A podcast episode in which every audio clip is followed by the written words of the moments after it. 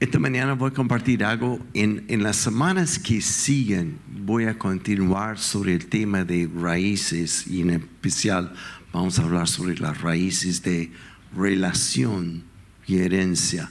Pero esta mañana quiero hacer algo un poco distinto, pero desde el próximo domingo ahí vamos a, a seguir. Igual a David, siento mucho que este es un año para establecer fuertemente nuestras raíces en Él. Así que Apocalipsis capítulo 3, un pasaje más o menos conocidas, conocido. Eh, El, grupo que está con nosotros desde Chiloé, póngase de pie, un pastor, su esposa y varias personas, bienvenidos esta mañana. Tremendos. Bien. Y Pastor Jorge y su esposa que están recién llegando, bienvenido. Le pillé, ¿ah? Ya, ok. Ok. En Apocalipsis dice lo siguiente, y no, tengo una expectativa muy grande de lo que Dios quiere hacer esta mañana y, y, um, quiero ojalá dejar tiempo para que podamos ministrar al final también. dice en uh, versículo 15 de Apocalipsis 3. Conozco tus obras y que no sé que no eres ni frío ni caliente. Ojalá fueras lo uno o lo otro. Por tanto, no eres ni frío ni caliente, sino tibio, y estoy por vomitarte de mi boca. Gracias a Dios que no estoy predicando solo sobre este pasaje esta mañana, ¿no?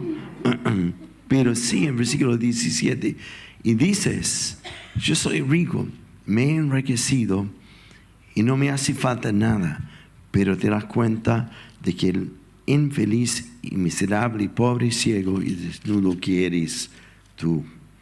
Por eso te aconsejo de que en compres oro refinado por el fuego, para que te hagas rico, y ropas blancas para que te vistes y cubra tu vergon- vergonzosa desnudez, y colirio para que lo pongas en los ojos y recobras la vista.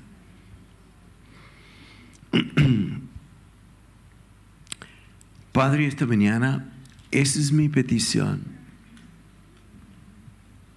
Que abren nuestros ojos para verte. Gracias, Señor. Eso espero en una forma sobrenatural. Que esta mañana al corazón sediento, hambriento, que no ha venido a estar en un culto, sino un encuentro contigo. Bienaventurados los que tienen hambre y sed de ti, porque ellos serán saciados. Ven, haz lo que humanamente nadie puede hacer. Revélate, Padre, en el nombre de Jesús. Amén. Amén. En este pasaje solo estoy empezando esto como para lanzar al, mensaje, porque hace más de un mes estuve en Bolivia y escuché un mensaje que me impactó tanto, no como un mensaje, sino que algo que Dios está hablando conmigo. Alguien una vez dijo para los predicadores que para que la palabra de Dios salga de tu boca como una espada, tiene que penetrar tu corazón primero como espada. Aló. ¿Cuántos quieren ser predicadores ahora ya? Ok. Y es en base de esto que voy a compartir algunas palabras sobre lo que escuché y lo que estoy apro apropiando para mi propia vida. Pero primero, aunque no tuve tiempo a hacer un PowerPoint, porque no hago PowerPoints, no, yo no soy de esta escuela, soy como de lápiz de color dibujando algo, ¿no?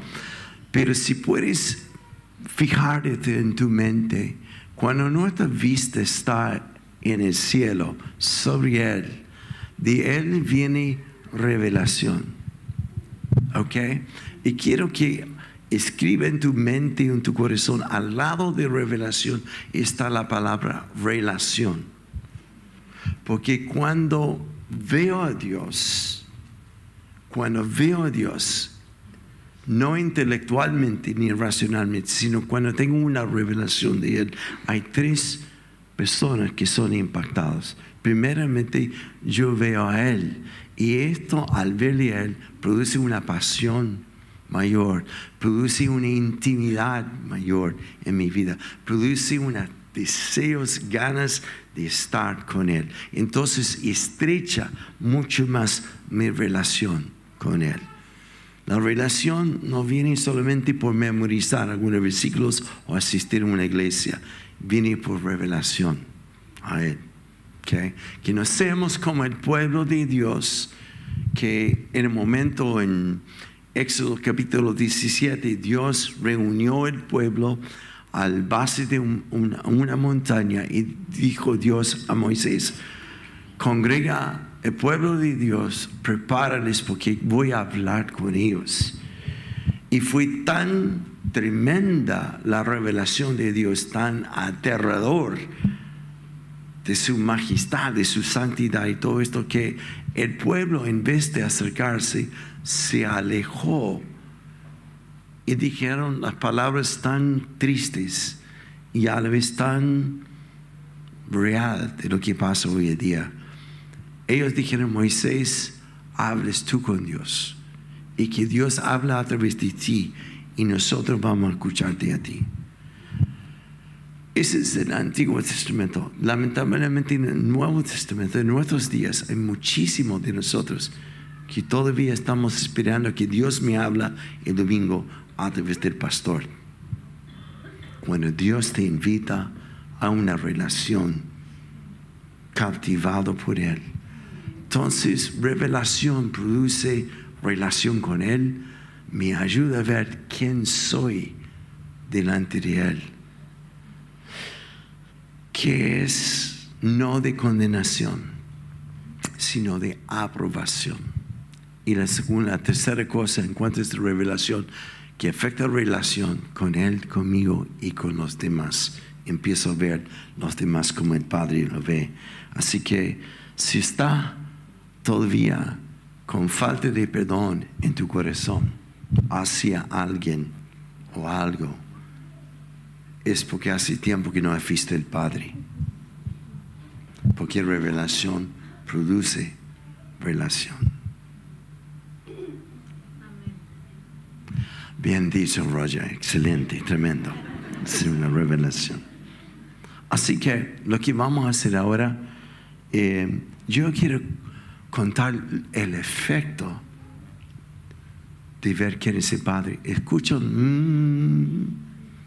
no sé si estoy afinado o no ya, mm, pero en, um, en la palabra, y quiero empezar con esta historia, una historia que me ha cautivado por años y años. En 1732, en el año que nací, 1732. Previo a esto, había un niño que por su estatus social era un conde en Alemania. Su nombre era Zinzendorf. Y que venía de una familia de muchos recursos, pero como niño era como contado como un niño que ardía con una pasión por Dios. Y luego le empezó un grupo de oración en su casa. Y escucha esto.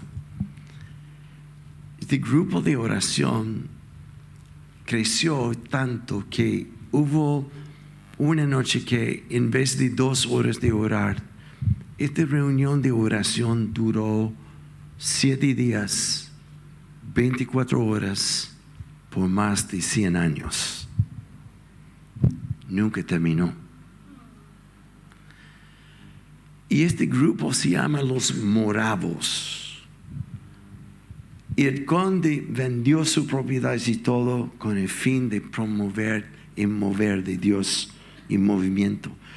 Y una cosa que me cautiva de este mover es que cuatro de cada diez jóvenes salieron como misioneros a toda parte del mundo en 1700. Y la historia se intensifica más porque entre toda esta pasión y revelación de Dios y jóvenes saliendo en lo que yo llamo fe cruda a naciones como misioneros. Habían dos jóvenes que estaban orando por una isla que se llama Santo Tomás, en el Caribe, y habían escuchado que el Evangelio estaba absolutamente prohibido entrar ahí. Y la razón es porque el cacique, no sé cómo, se llama, el líder de esta isla, había estipulado este lugar como comercio de esclavos. Entonces, esclavos de África fueron transportados allí y de ahí vendidos a muchas naciones. Entonces, este, estos dos jóvenes orando, Señor, de una forma u otra tiene que entrar el Evangelio a este lugar. Hay esclavos, hay todo tipo de maldad y nunca han oído de tus buenas noticias. Y oraron por una estrategia y Dios les dio una estrategia que fue ofrecerse ser vendidos como esclavos. Llegaron a los puertos de Holanda donde fueron vendidos. Imagina la escena, están con sus hermanos, con sus padres, sabiendo que esta era la última vez que se van a ver. Nunca más. Y mientras que la nave empieza a zarpar, desde la nave escucha una frase increíblemente famosa, dicho por estos dos jóvenes. Cuando todo el mundo estaba preguntando por qué y por qué, dijeron esto, para que el Cordero reciba la recompensa por su sacrificio. Para que el Cordero reciba la recompensa por su sacrificio. ¿Qué hace que alguien así sea tan captivado que se despiden de su familia y todo y van como una ofrenda para Dios? De esto quiero hablar una palabra que no usamos mucho y yo soy el culpable, porque cuando hace muchos años yo que era parte de mi rebeldía contra religión, dije, no quiero escuchar la palabra siervo, porque en el contexto de religiosidades como el elegido de Dios, el superdotado espiritualmente, yo soy el siervo de Jehová, etc. ¿no? Así que perdona mis prejuicios Hoy día es un día de arrepentimiento. Así que quiero redimir esta palabra. Porque en griego hay cinco connotaciones de la palabra siervo. Pero hay uno solo que es usado en el Nuevo Testamento. Y ahí se puede ponerlo, ahí es esto, dulos, que significa esclavo. Cuando estaba traduciendo la Biblia en Reina Valera, yo no estuve presente, pero lo he leído, ¿ya? ellos usaban correctamente esta palabra y en vez de siervo pusieron esclavo. Pero en la medida que pasa los años, han cambiado el significado. Ah, entonces, en vez de decir esclavo, ponen siervo. y la razón es porque en aquella época ellos no querían usar palabras en la Biblia como para apoyar comercio de esclavos. Así que lo cambiaron a ser siervo, pero su, su, su ah, palabra inicial es esclavo su significado es esclavo. Es por esto que tiene mayor sentido para nosotros cuando empiezo hoy día a usar esta palabra esclavo. Y lo van a ver cómo marcó la vida de varios hombres y mujeres de Dios. Si vemos en Romanos capítulo 1, versículo 1, como Pablo empieza su evangelio o su carta diciendo, ya, Pablo, siervo, pero ponga esta palabra, esclavo de Cristo Jesús, llamado a ser apóstol, apartado para anunciar el evangelio de Dios. Ahora vamos a otro versículo también. Ya. Santiago, capítulo 1, versículo 1. Santiago, esclavo de Dios, el del Señor Jesucristo, y a las doce tribus que se hallan dispersas por el mundo. También hay muchos otros. En segunda de Pedro 1.1 también encontramos este mismo inicio de su carta. Simón Pedro, esclavo y apóstol de Jesucristo y a los que por la justicia de nuestro Dios y Salvador Jesucristo, etc. Si quiere anotar Judas, versículo 1, también en Apocalipsis 1, 1, todos empiezan con esto, yo soy esclavo de Jesús. Y quiero hablar de lo que significa esta palabra esclavo, siervo, en este contexto, no como el ungido, sino como lo que significa ser un siervo o un esclavo de Jesús. Y tenemos que ver un pasaje en Deuteronomio capítulo 15. le voy a llenar de versículos hoy día para que sea legítimo lo que estoy diciendo, ¿ok? en Deuteronomio 15, versículo 12 al 18, dice lo siguiente. 15, 15, 15. Ok. Si tu hermano hebreo, hombre y mujer, se vende a ti y te sirve durante seis años, en el séptimo año lo dejarás libre. Yo voy a leerlo mejor, ¿ok? Y cuando lo liberas, no lo despidas con las manos vacías, abastécelo bien y con regalos de tus rebaños y tus cultivos y tu lagar. Dele según el Señor tu Dios te haya bendecido. Recuerda que te fuiste esclavo en Egipto y que el Señor tu Dios te dio libertad.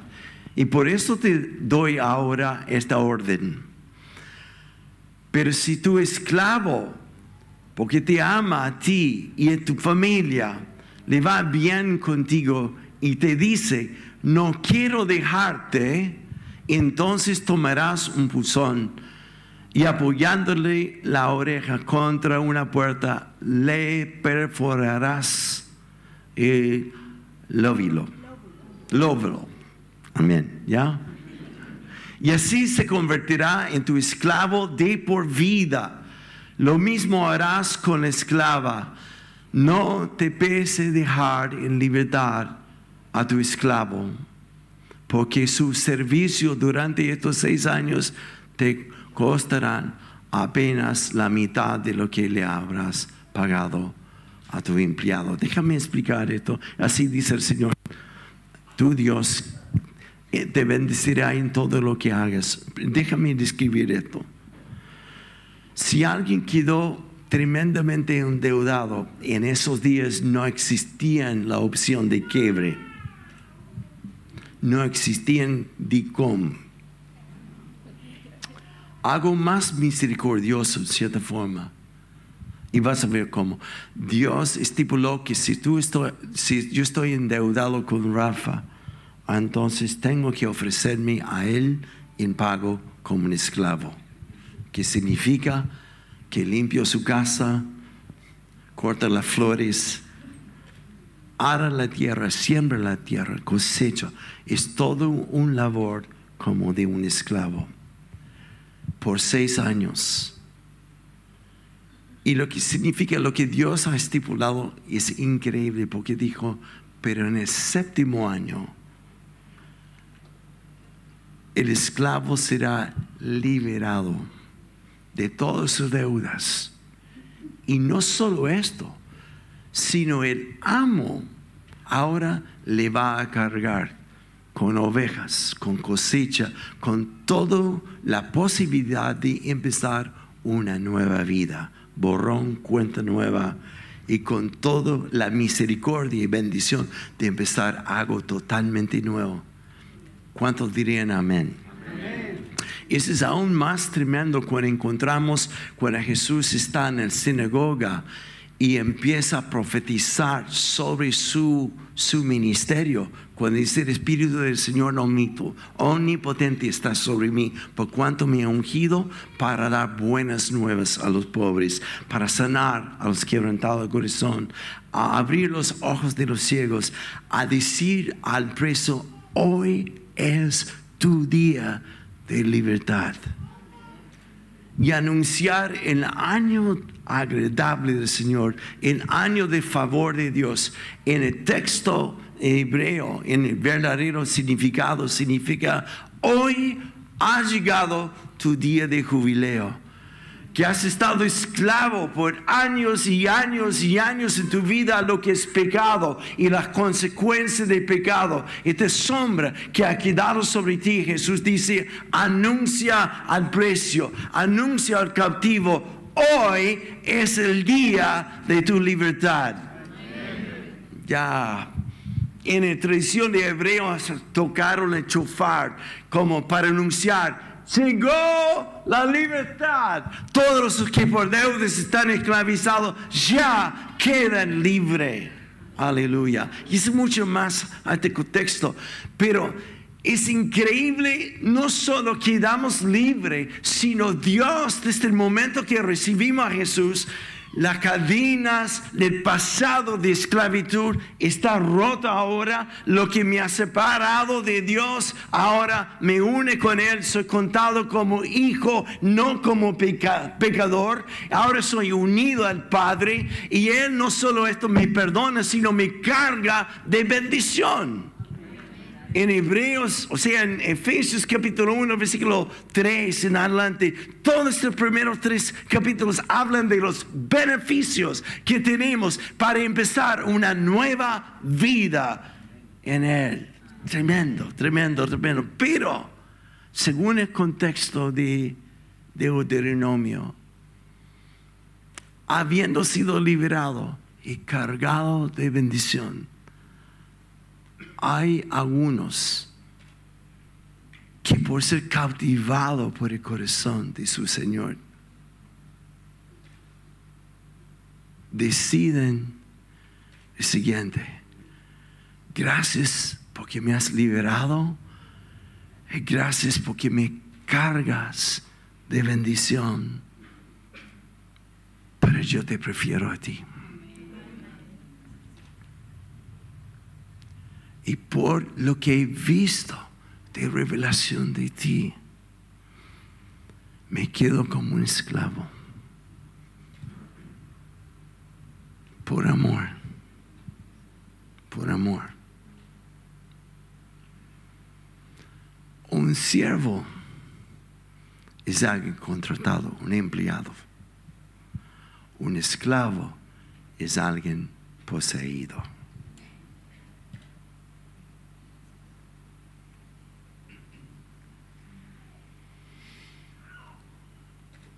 Es tanto la revelación de Él y su corazón y su bondad.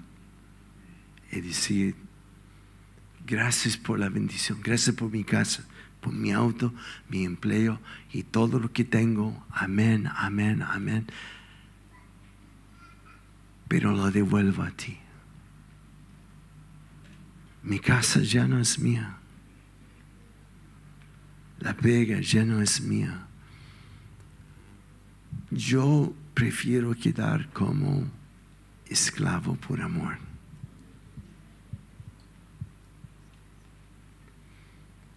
Y esta persona que voluntariamente escoge de quedar con el amo, lo comunica y según la tradición hebrea, el amo lleva al esclavo a la puerta de su casa, reúne a los vecinos y dice por voluntad de él, por querer quedar conmigo, él perfora su oreja y queda con la insignia de la familia, es decir, de por vida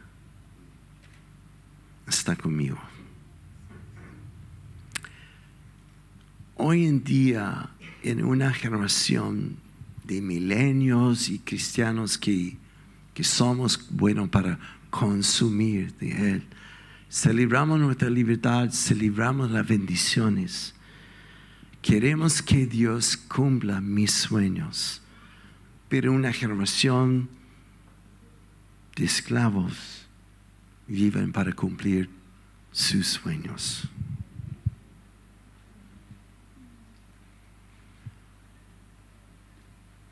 Mis ambiciones y todo lo pongo a sus pies.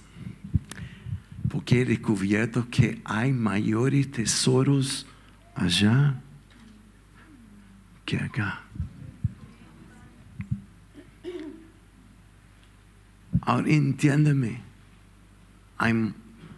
pretendo que casi todos sentados aquí son salvos y van al cielo y han sido bendecidos por Dios. Amén.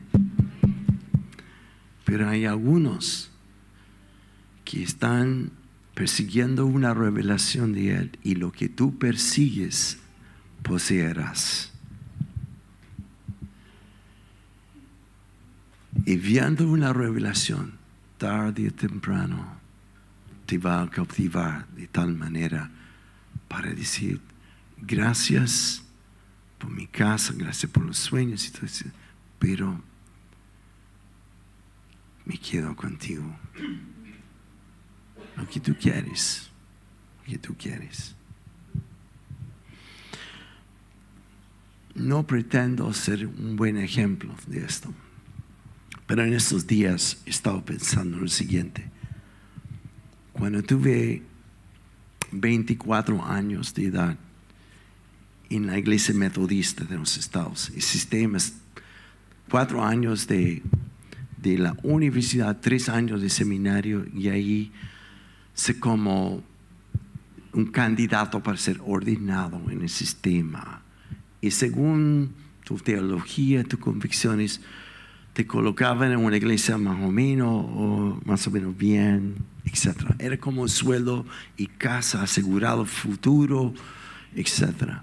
Yo me acuerdo que ah, me entrevistaron y llegando a esta reunión donde habían 15 pastores, y no voy a entrar en, todo el contexto, porque hay una teología Ah, que desconocemos porque es una teología que cuestiona la Biblia, como dice que la Biblia contiene la verdad, pero no es la verdad.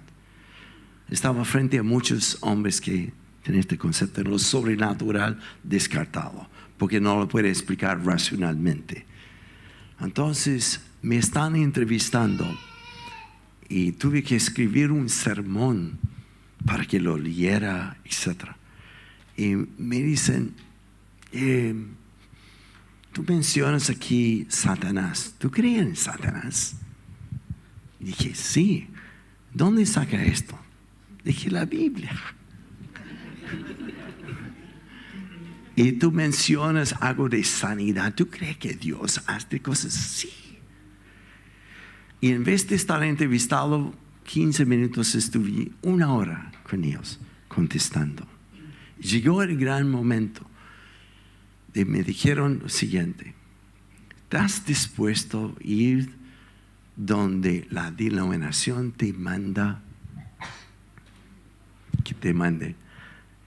¿Está dispuesto a someterse? Dará, Y en mí yo sabía que si dijera que sí, futuro seguro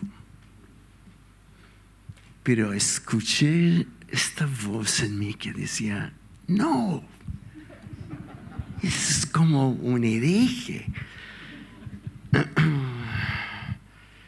Así que quedé callado y me preguntaron la segunda vez, ¿está dispuesto a someterse a nosotros y, y ser mandado? Y dije, con todo respeto, y salí de esta reunión, obviamente me informaron que fui rechazado mi entrevista. Y yo me acuerdo llegando a mi auto, lloré por un buen tiempo en camino de vuelta a la casa y sentí Dios y pregunté, Señor, ¿por qué a mí? ¿Por qué a mí? Porque varios compañeros del seminario fueron entrevistados y aceptados y tienen un, un buen lugar y con esto se pueden casar y pueden tener un futuro increíble y yo no tengo nada. Y Dios me dijo, ellos sí, pero tú no, porque tú me perteneces a mí. ¿Te acuerdas? Un esclavo, el dolor de ser perforado es que ya no tienes derechos. Y una generación y todos esos movimientos que existen socialmente en una generación que está acostumbrado a que mis derechos, a defender mis derechos. Ya están algunos hijos de Dios, salvos y que van al cielo. Pero un esclavo, un siervo, ya no posee sus derechos.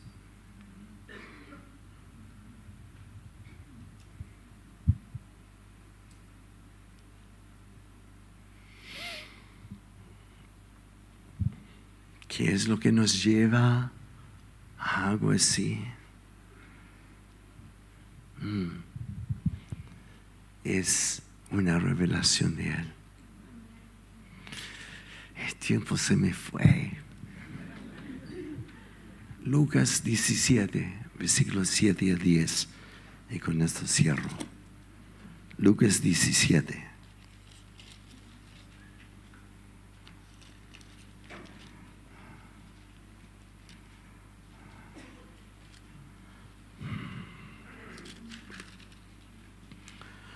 Supongamos que uno de ustedes tiene un siervo que ha estado arando en el campo, cuidando las ovejas, esclavo.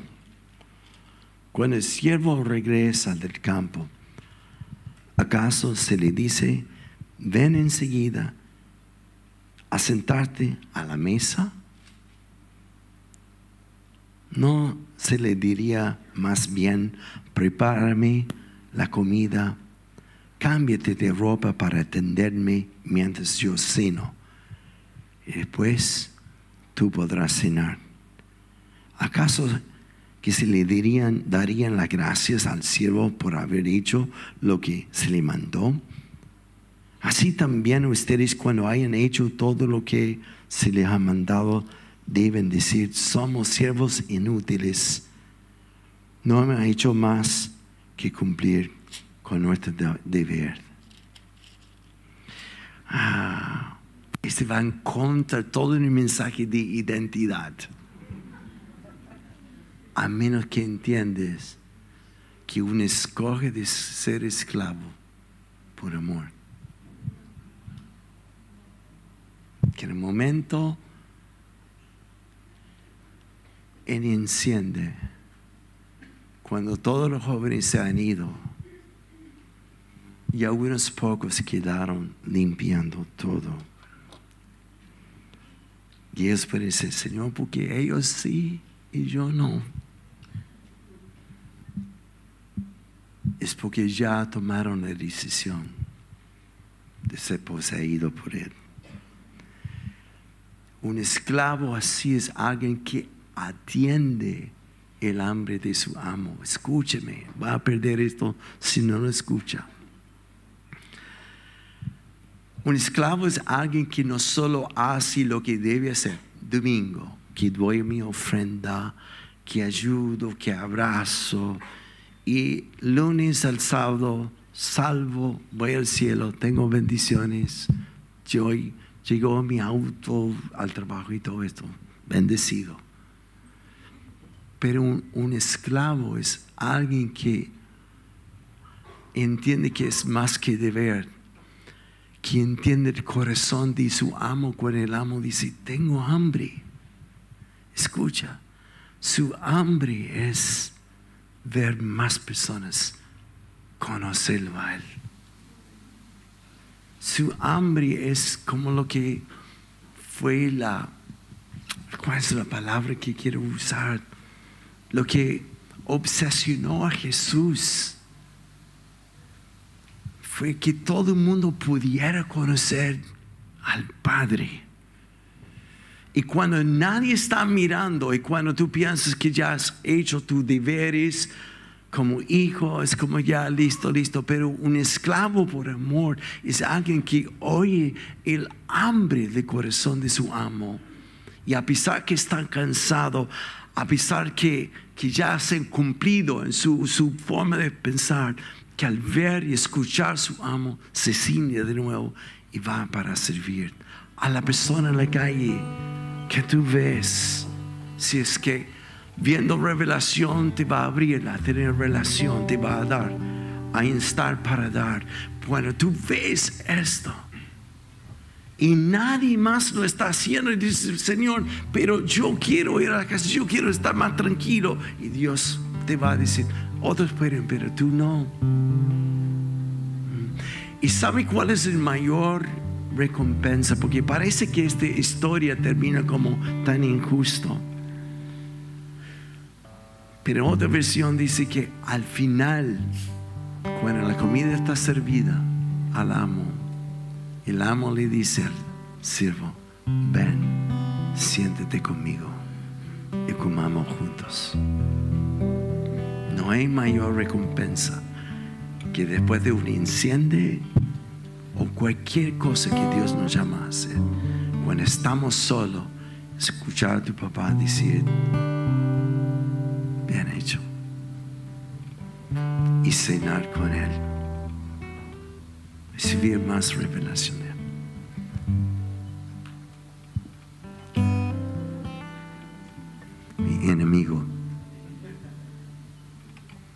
quería que dos jóvenes, 1732, el barco zarpando por la isla de Santo Tomás digan, cuando todos preguntan, ¿por qué lo haces? ¿Por qué lo haces? Si tú eres un fan de Colo Colo, cualquier equipo, hay gente que se pintan con los colores y salen los micros y combates y tú lo ves pasar, ahí son fan, son fan. Pero un esclavo en la iglesia es como tomado como fanático, loco. Pero lo que le motiva, gracias por toda la bendición, gracias por la libertad, gracias por haberme perdonado, gracias porque voy al cielo. Pero yo quiero estar contigo. Prefiero esto. Y todo lo demás, como dijo Jesús, igual vendrán por añadiría si buscamos primero a Él. Amén. ¿Por qué lo hacemos?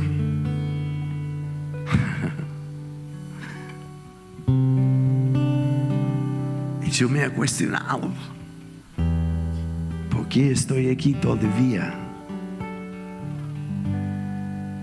Cuando tengo muchas otras opciones en la vida. Hay una sola razón para que el Cordero reciba la recompensa por su sufrimiento. Y todos los disturbios que habrán, y todo siendo remecido. Nuestro llamado es para que el Cordero reciba la recompensa por su sufrimiento. Cierra tus ojos. Espíritu Santo, pese entre nosotros. Wow,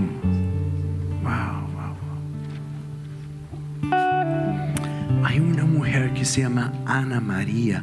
La conocí esta mañana de Guatemala. Si tú estás aquí, ponte de pie, Ana. ¿Dónde está? ¿Dónde está? Ahí. Tengo una palabra para ti. Cierra tus ojos. Sobre ti. Ya. Te has dejado tu país y has venido una profesión aquí. Dios te ha sostenido tremendamente. Pero aún estando entre la multitud de mucha gente, hay mucha solidaridad sobre ti. Y si tú estás cerca de Anita ahí atrás, pon tu mano sobre ella. Ahora quiero que oramos por ella. Yo veo esto en tu silencio. Yo oigo tu corazón. Padre, no tengo familia. Y me siento tan sola. El Padre en este momento sobre ti, Ani, te está abrazando y quiere abrir tus ojos para ver que no solo acá tiene familia, sino tiene propósito en esta nación, que no es solo profesional, sino para bendecir la tierra de Chile. Mm, mm. Y en tus manos, a pesar que es una persona muy racional, aunque no te conozco, si es de Dios tendrá sentido para ti. Sobre tus manos hay muchísima creatividad y esta cre- creatividad está cargada de compasión, compasión. Mm. Así que Padre, yo la bendigo y bendigo cada persona hoy día. Y Señor, te pido como dice en Apocalipsis, quiero comprar colirio sanar mis ojos. Porque a veces me veo rico, me veo cargado con tantas cosas como que no me hace falta nada. Muestra mi, de- mi desnudez, mi pobreza. Mm, y abre mis ojos para verte. Y la revelación no sea según mi límite, con esto me conformo con un poco, sino una revelación que me atrae de tal manera que voluntariamente digo, heme aquí Dios, poséame, poséame. Mi casa, mis bienes, mi tiempo, que puedo escuchar al corazón de mi amo decir, tengo hambre, tengo hambre. Mm. Si estamos dispuestos a esto, donde quiere, ponte de pie, quiero orar porque estamos terminando el tiempo.